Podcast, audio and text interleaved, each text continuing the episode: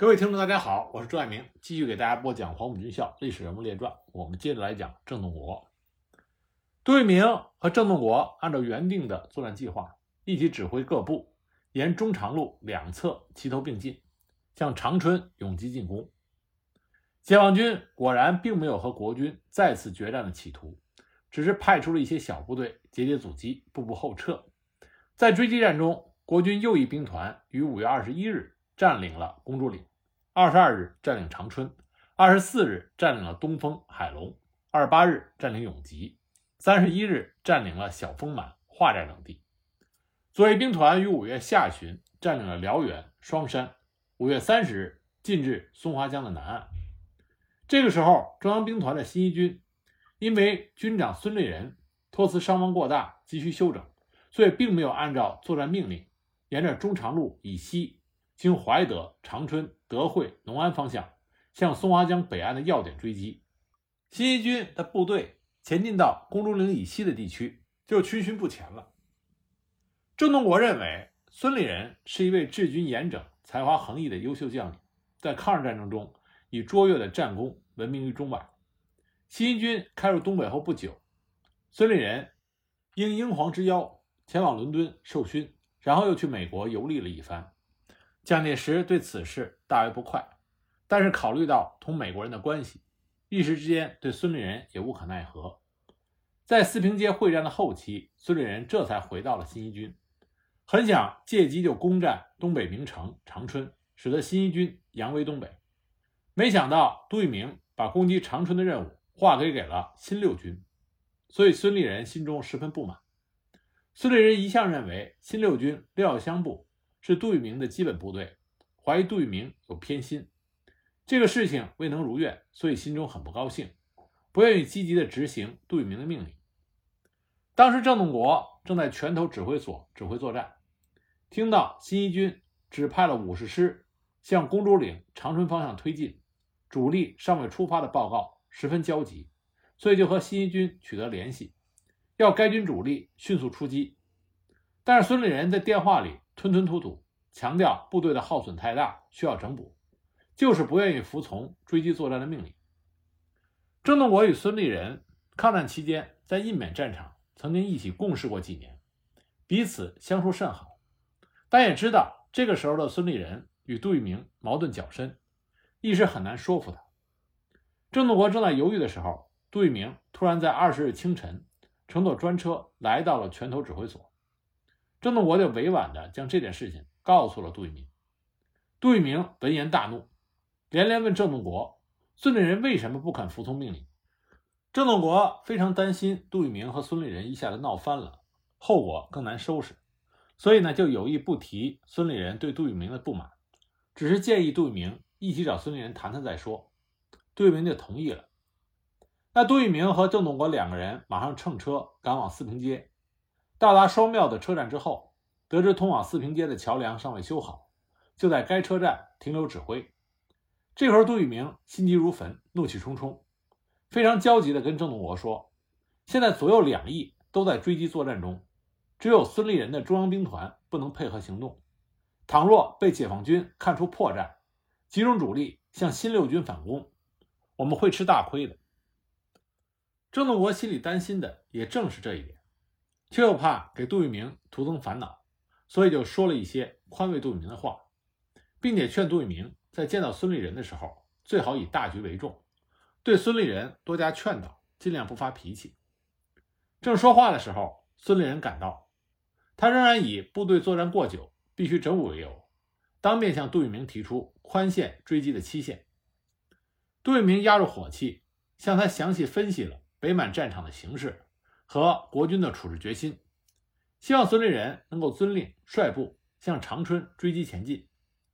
并且提醒孙立人说，五十师孤军深入，如果在长春附近遇到解放军的反扑，必遭覆灭，应当迅速的前往接应。郑洞国也在一旁多方的规劝。无奈孙立人坚持不肯前进，这时候时间已经到了正午。杜聿明一看，反复劝导均无结果，不禁勃然变色，站起身来，厉声地对孙立人说：“现在廖耀湘、陈明仁两部进展极为顺利，并未遇到敌人有力抵抗，新一军应该迅速的诏令前进，否则长春攻不下，部队遭受损失，你是要负责任的。孙立人一看事成僵局，这才悻悻地回到他的部队，但始终没有按照杜聿明的命令行事，只是担心北进的五十师受到梨树方面解放军的袭击，所以曾经派遣了一部前往扫荡。当晚，郑洞国、杜聿明接到新一军的报告，说梨树之敌经过派队扫荡之后，已向辽河北岸撤退，正面五十师到达辽河南岸附近。杜聿明这个时候。只能长叹一声，也没有其他的办法。幸亏后来的情势发展，并没有出现郑洞国、杜聿明他们担忧的情况。解放军主力无一恋战，纷纷撤到松花江以北。杜聿明和郑洞国紧提着的心总算落了地。国军在北满一时得手，使蒋介石大为高兴。他放弃了原来不在北进长春的打算，大概在五十三日左右，带着白崇禧亲自飞到沈阳。指挥国军向解放军进攻，但就在这个时候，南满的解放军为了牵制国军北上，集中了约三个师的兵力，发起了安海战役，向鞍山、海城、大石桥一带进攻。当时驻守鞍山、海城、大石桥、营口等地的，只有六十军幺八四师，兵力十分单薄。二十五日，解放军攻克了鞍山，全歼了幺八四师的一个团，然后乘胜。南下海城，驻守海城的该师师长潘寿端发电报告急。这一下，南满的战局骤然吃紧。鞍山一失，沈阳的门户洞开，而沈阳又没有什么正规的部队。如果解放军前来攻城，连蒋介石和在沈阳的国军将领们都很危险。为了解救危局，杜聿明连夜集中了数十列火车，限令新一军于二十六日前集中辽阳。迅速解海城之围，并且收复鞍山。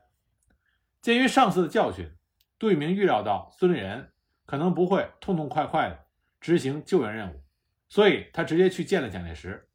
向他汇报了军事部署的情况，请蒋介石督促孙立人按照命令去解海城之围。蒋介石当即表示同意。可是到了第二天，蒋介石突然又召见了杜聿明，说已经答应孙立人的部队休息三天。要杜聿明命令幺八四师死守待援。杜聿明当时心中叫苦不迭，但是无法更改蒋介石的意见，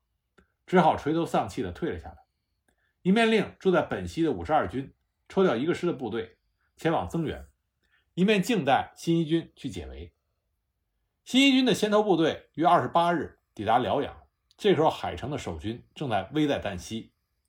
部分阵地已经被解放军突破。潘守端。竭力抵抗，据说还处决了几个作战不利的军官，但援军的行动迟缓，在辽阳观望不前。二十九日，新一军全军集中之后，这才派了一个师南进到鞍山，但为时已晚。潘寿端率领师直属部队和一个团的残部在海城宣布起义，解放军随后主动撤出了海城。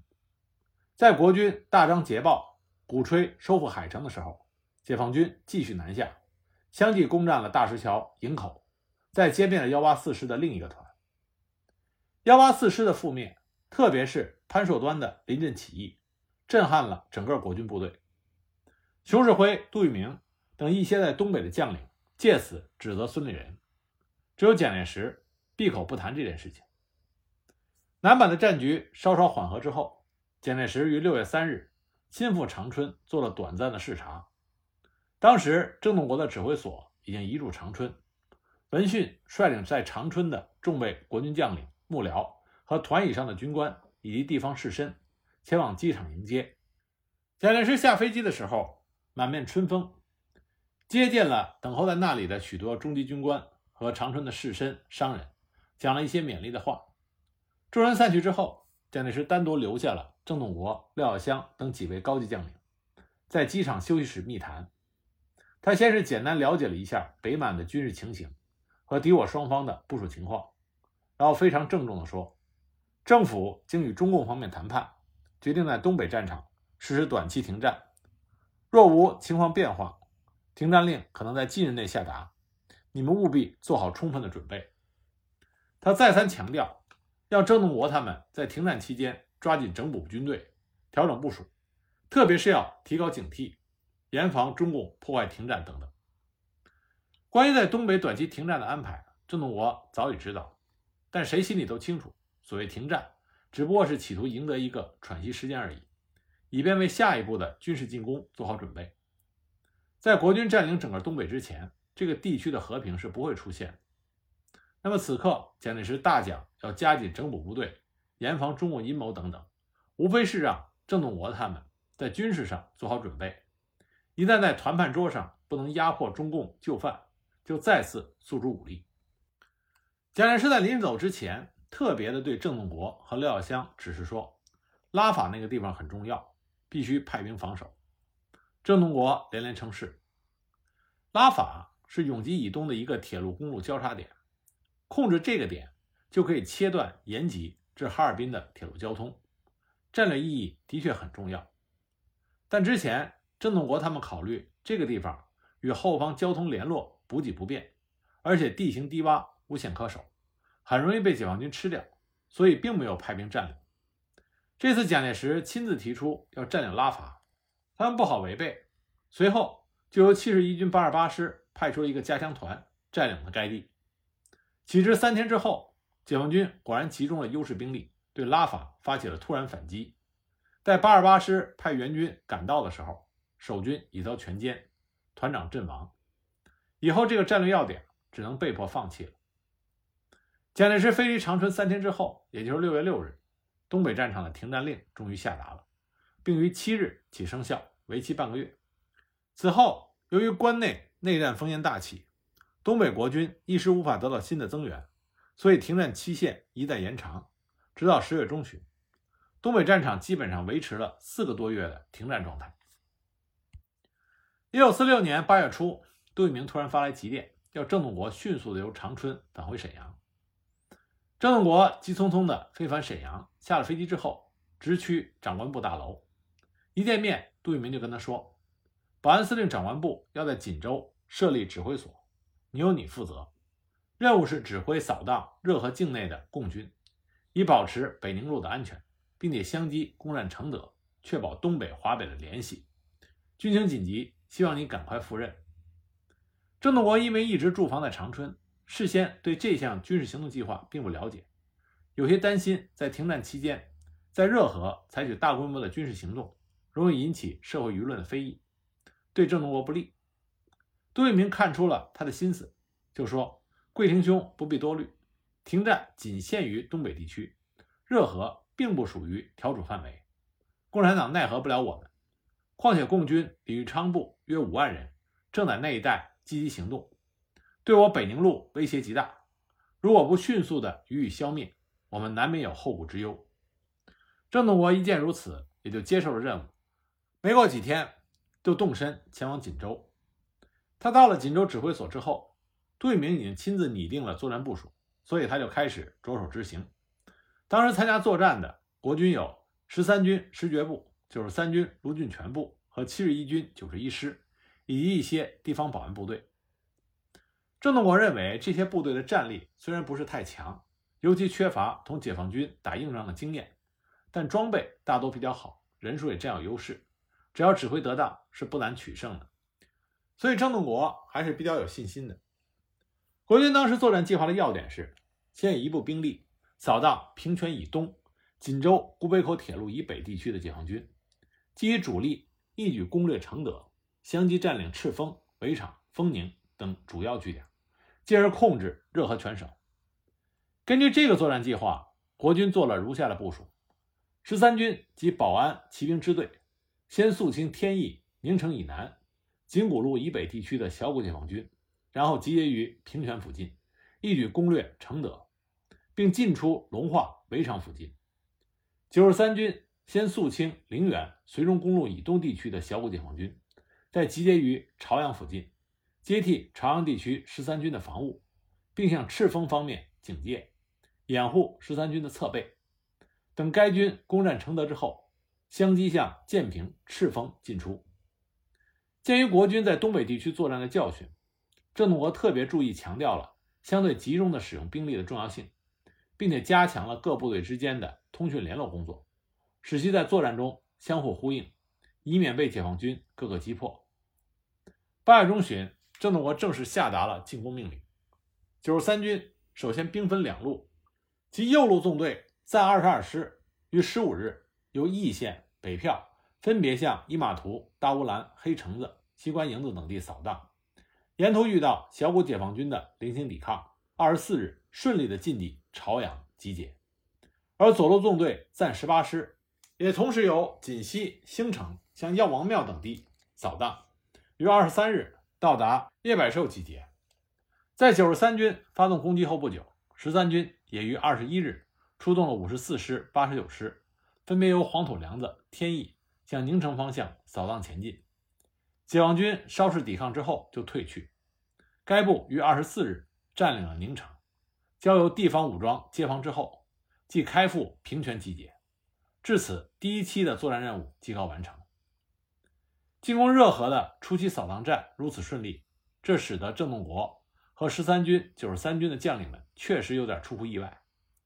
郑洞国担心解放军采取惯用的诱敌深入的战术，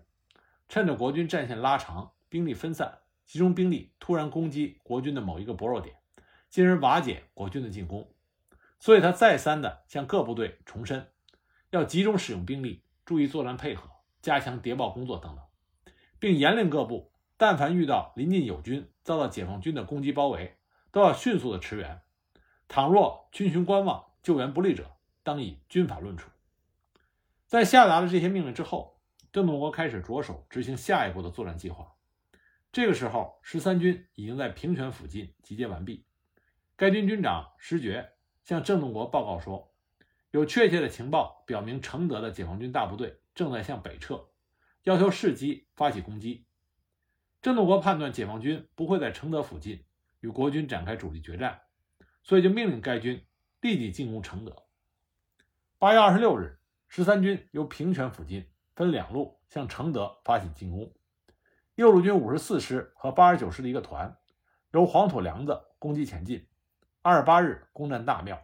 二十九日迂回到了承德的北部，造成承德守军的侧翼威胁。十三军的主力由平泉攻击前进，二十七日占领六沟，二十八日在承德附近与解放军杨苏纵队发生了激战。杨苏纵队指的是晋察冀野战军第一纵队，司令员杨得志，政治委员苏振华。二十九日，解放军在第十三军两路夹攻之下撤出战斗，该部占领承德。并于次日进占滦平、隆化，九月十一日又占领了丰宁。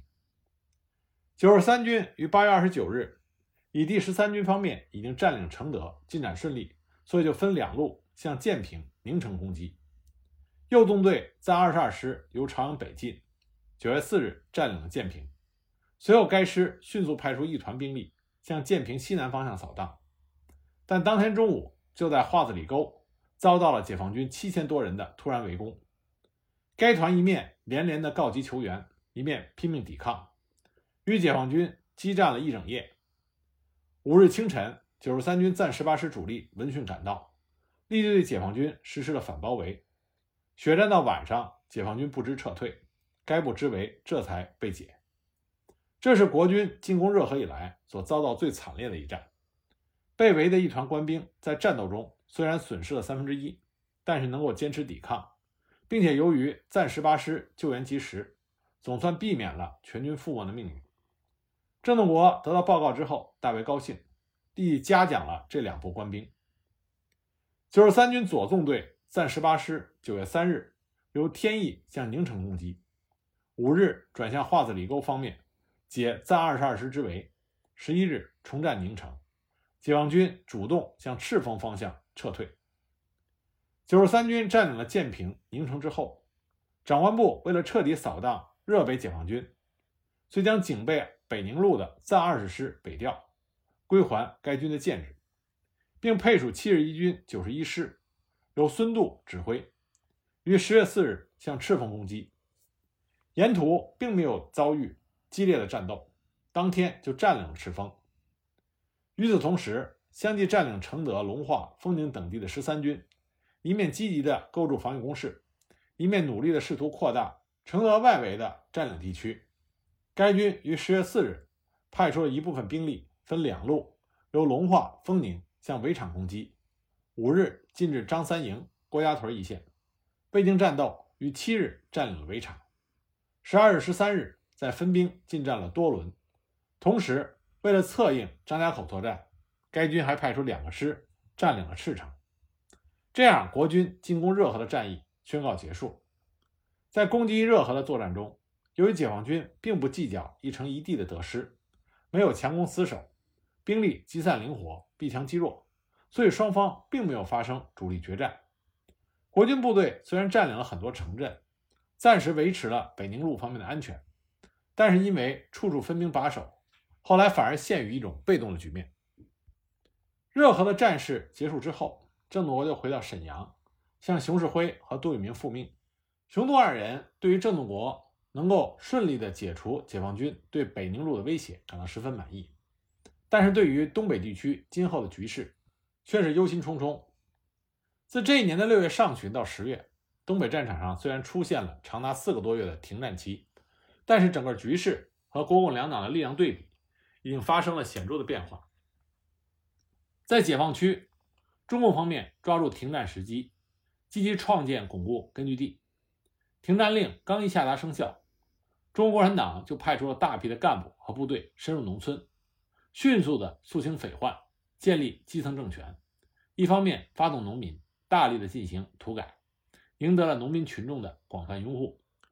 这使得解放区很快就出现了一派欣欣向荣的新气象。在军事上，中国共产党也抓紧时机进行了整顿，将其主力部队整编为五个纵队、十五个师、十个独立师、四十四个独立团，并初步建立了炮兵、装甲兵、工兵等兵种，总兵力达到二十三万人左右。同时还组建了大批的第二线兵团，而在国统区情况却是每况愈下。早在进攻东北之初，很多国民党的官员就是抱着抢肥缺、发横财的目的来到这里。随着战争初期国军占领区域的扩大，吸引了更多的人涌入东北。这些大大小小的国民党官员置东北人民的生死于不顾，采取贪污、受贿、营私、敲诈等种种手段。一些地方豪绅也在国民党政府的纵容下欺压百姓，称霸一方。官场之上更加是乌烟瘴气，各派系之间角逐激烈，纷纷的任用私人排除异己。更糟糕的是，军队中的腐败现象也越来越严重。许多高级将领和中级军官竞相用贪污和克扣军饷赚来的钱购置房产土地，经营私人企业，甚至还有人从事走私军火。倒卖黄金的勾当，军队的纪律日益废弛，一些部队，特别是地方武装所到之处，无恶不作。就连号称王牌军之一的新六军，在驻防长春期间，也时常有违纪的事件发生。杜聿明为了平息舆论非议，不得不将该部与驻扎于鞍山海城的新一军相互对调，这才算暂时了事。所有这些让东北的民众大失所望。原来对国民党政府和中央军所抱的幻想随之破灭。当时在东北国统区流传着一句话：“蒋中央，盼中央，中央来了更遭殃。”人民对国民党政权的强烈不满由此可见一斑。所以说，从那个时候起，国民党政权在东北就已经开始走下坡路了。他在东北的最后失败不是偶然的。当时对于东北社会秩序紊乱。人民怨声载道的局面，熊式辉、杜聿明和包括郑洞国在内的一些高级将领，虽然忧虑重重，但是毫无办法。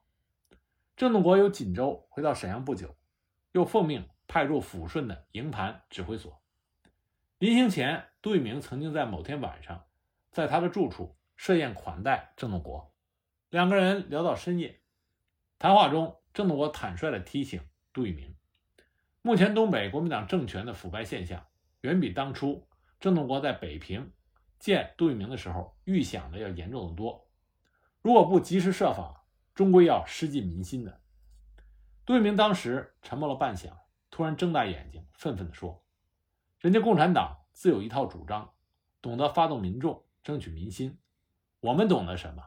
还不是大家都想着发财。”接着他又说：“你说我们在东北腐败，其实全国又何尝不是如此？”这样下去，我们的天下不会有几天了。当时郑洞国以为杜聿明说的不过是酒后的气话，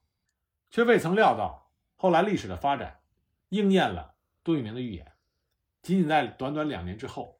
东北的几十万国军部队遭受到彻底覆没的命运，而他本人也被迫在长春向解放军放下了武器。然而那个时候，郑洞国、杜聿明他们作为蒋介石一手培养起来的亲信将领，尽管对于国民党在东北、在整个中国的前途已经感到忧虑重重，但却没有放弃任何维持这个已经失掉民心的政权的努力和企图。他们自知在政治上不是共产党的对手，就将希望寄托于军事上。当时在东北和热河作战的国军部队共有新一军、新六军、五十二军、七十一军、十三军、九十三军、六十军等七个军，二十五万人，再加上特种兵和地方武装，总兵力可以达四十万人。他们妄想凭借着国军的精良装备和人数优势击败共产党的军队，进而夺取整个东北地区。那么，在看到共产党军队在解放区不断壮大，而根据地也日益巩固，熊式辉和杜聿明十分的不安。经过一个时期的准备和部署，他们决定与共产党军队重新开战。当时的情形是，国民党政府已经废止国共两党签订的停战协议，挑起了全国范围的内战，大批国军部队分别集结于中原、华北、东南等战场上作战。短期之内不可能向东北战场增加兵力，而在东北的国军虽然占领了东北中心的战略要地，但要继续同时向北满、南满的解放军进攻，兵力深感不足。为此，熊式辉、杜聿明经过与郑洞国等几位高级将领的反复研究，制定了一个南攻北守、先南后北的作战方针。基本思想就是先集中足够的兵力进攻南满，消灭兵力相对弱小的。南满解放军解除后顾之忧，再全力向北满进攻。根据这个方针，杜聿明主持拟定了一个军事方案，其要旨如下：一、辽西方面，国军应牢牢地控制热河，截断解放军辽西走廊的交通线，确保北宁路的安全；二、辽南方面，根据蒋介石旅顺大连问题通过外交途径解决的指示，国军应把解放军。压迫于普兰店一线以南，然后用少数兵力在当地的狭窄地带构筑坚固的工事，封锁旅大与内陆的交通。三辽北、辽东方向，国军应把解放军压迫到长白山及松花江以北，以便沿着长白山和松花江布置防线。四在完成了上述任务之后，国军应集中主力进攻北满。以达到占领全东北的目的。这个军事方案经过蒋介石和南京国防部的批准通过之后，杜聿明就坐镇沈阳，指挥新六军、五十二军、七十一军等部队共八个师，于十月十九日分三路向南满进攻。自此，沉寂了四个多月的战火又重新的在东北大地上燃烧起来。参加这次进攻南满作战的军队多达十万多人。占国军在东北全部兵力的三分之一多，而南满解放军只有三纵、四纵和两个独立师，人数在五万左右，大大居于劣势。因此，在国军的进攻之下，解放军最初步步后撤，被迫放弃了很多地盘。但这种情况却使得前线的一些国军将领骄傲起来，认为南满解放军不堪一击，所以不顾相互的配合。开始大胆地向前突进。十月三十一日，解放军四纵在本溪东南以迅猛的动作，将分路冒进的五十二军二十五师合围于宽甸新开岭地区。该师措手不及，仓促抵抗。经过三天的激战之后，终因孤军无援而遭到全歼，师长以下六千五百人被俘。这是东北战场国军整师被歼的开始。败报传到沈阳。杜聿明大为震怒，连连责骂手下将领无能。早在三十年代初，杜聿明就曾经担任过该师的副师长兼旅长。抗战时候，这个部队又是远征军的主力之一，战斗力较强。杜聿明对这支全美械装备的部队一向比较器重，现在居然被解放军全歼，这让杜聿明痛。心不已。二十五师的惨败并没有动摇杜聿明坚持既定作战方针的决心。国军经过重新部署，凭借着优势兵力，继续向长白山方向压缩。解放军又相继被迫放弃了安东、通化、吉安等城镇。到了十一月下旬，南满解放军的活动区域仅限于临江、长白、抚松、蒙江等县。十二月二十七日，杜聿明集中了新六军、七十一军等五个师的兵力，从通化以南多路向东进攻，企图首先沿着通化吉安铁路构成封锁线，然后进攻临江。但攻势一开始就遭到南满解放军三纵、四纵一部和两个独立师的。正面顽强阻击，进展缓慢。正当双方相持不下的时候，解放军四纵主力突然跳到国军的后方，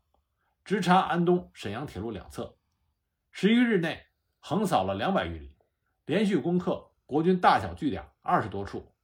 严重威胁到国军后方安全。杜聿明完全没有料到解放军会出此一招，急忙命令新六军二十二师和七十一军九十一师西调增援。解放军趁此机会，向通化、吉安铁路两侧的五十二军幺九五师展开反击，双方激战多日，幺九五师终因伤亡过大而被迫退却，这样国军第一次进攻临江随之失败。当国军部队集中兵力进攻临江的时候，北满的解放军采取了南打北拉的作战方针，于一九四七年一月五日，出动一纵、二纵、六纵及三个独立师。沿着中长路两侧渡松花江南下，先后歼灭了新一军两个团，直接威胁长春、永吉。到十三日，北满解放军共毙伤俘国军五千多人，这就使得国军被迫减缓了对临江地区的攻势。但国军并不死心，很快又发起了第二次对临江的攻势。那么解放军又是如何面对的呢？我们下一集再给大家继续讲。